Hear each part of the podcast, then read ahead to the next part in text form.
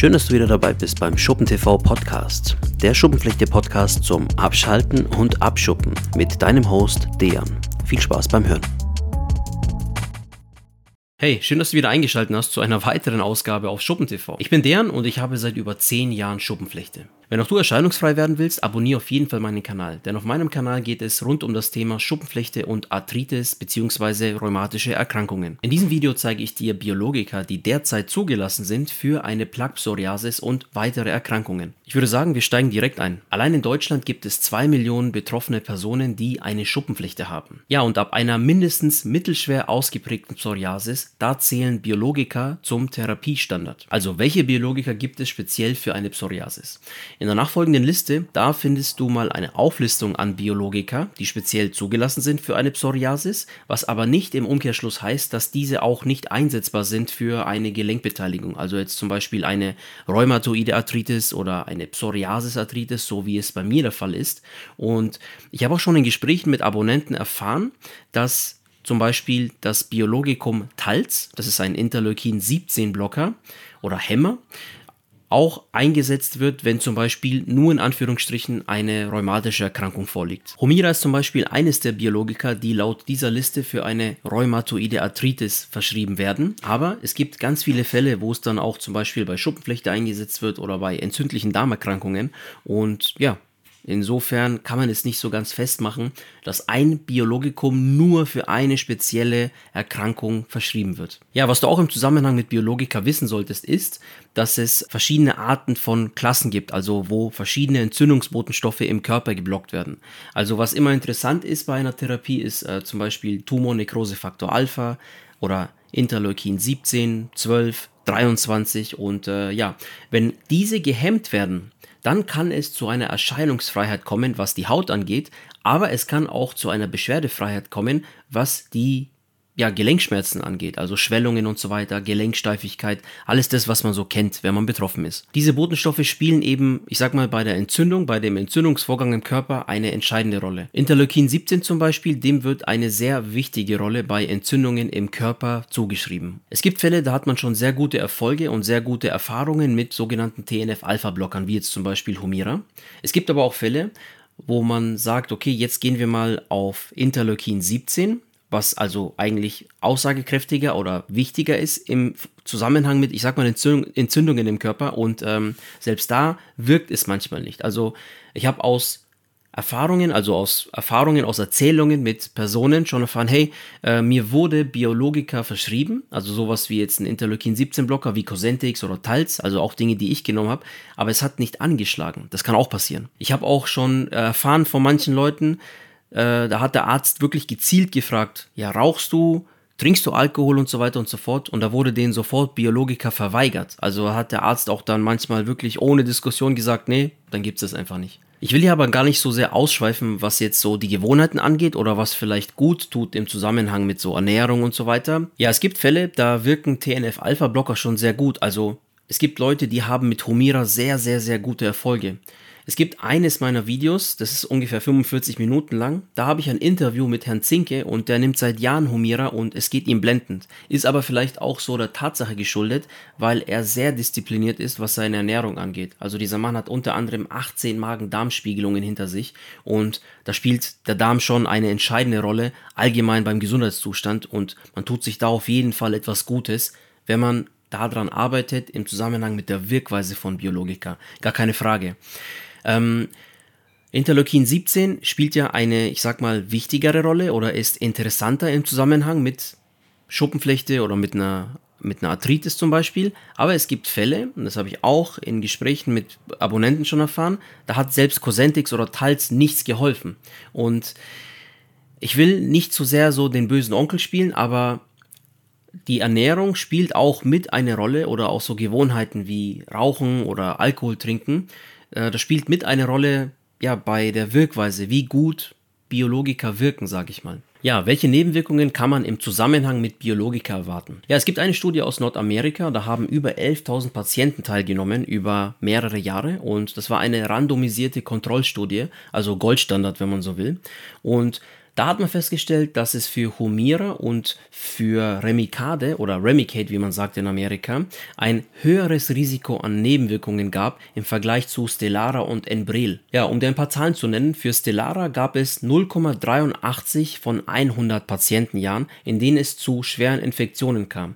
Das bedeutet eigentlich, in 100 Patientenjahren kam es bei nicht mal einem Fall zu schweren Infektionen.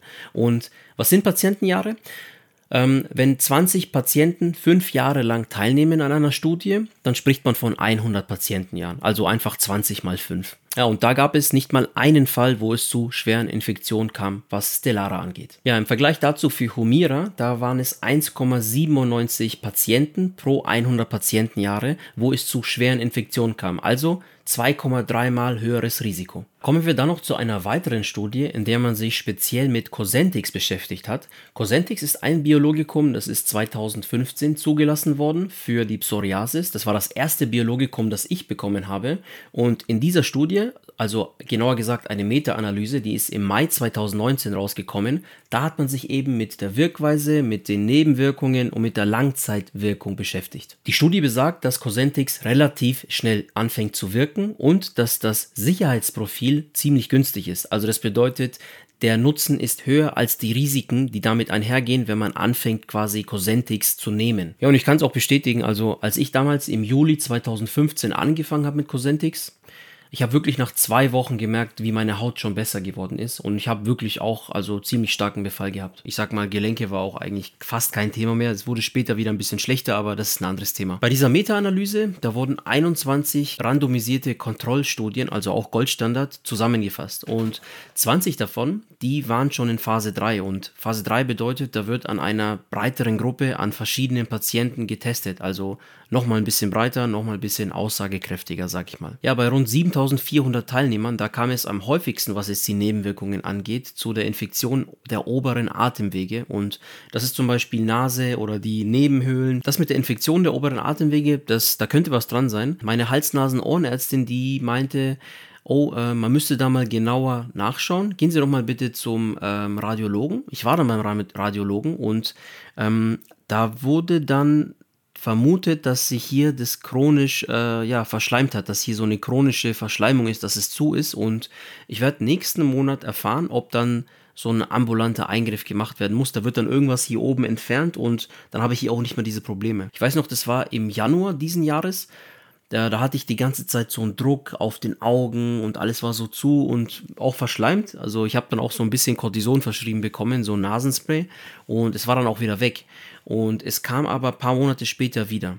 Ich weiß nicht, ob das jetzt vielleicht so ein bisschen durch die Pollen ist, weil ich ja auch so ein bisschen Allergiker bin, sage ich mal, oder ob da vielleicht auch langfristig etwas dran sein könnte, was jetzt so das mit ja mit dieser Nebenwirkung angeht, wie es jetzt hier beschrieben wird in dieser Studie. Also meine Ohrenärztin meinte, äh, ja, ist äh, keine große Sache. Das wird halt entfernt. Man macht es halt eher, wenn man jung ist, weil wenn man älter ist, dann, keine Ahnung, dann verträgt man das halt nicht so gut. Ich mache das und dann müsste es eigentlich wieder gut sein. Ja, wie sieht es aus mit den schweren Infektionen? Also durch alle Erkrankungen hindurch, also Psoriasis arthritis, eine Psoriasis vulgaris oder dann zum Beispiel auch eine AS, also eine ankylosierende Spondylitis, Katastrophenwort.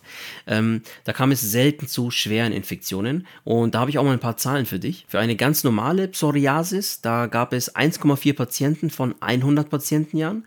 Für eine Psoriasis arthritis kam es zu 1,9 Patienten von 100 Patientenjahren.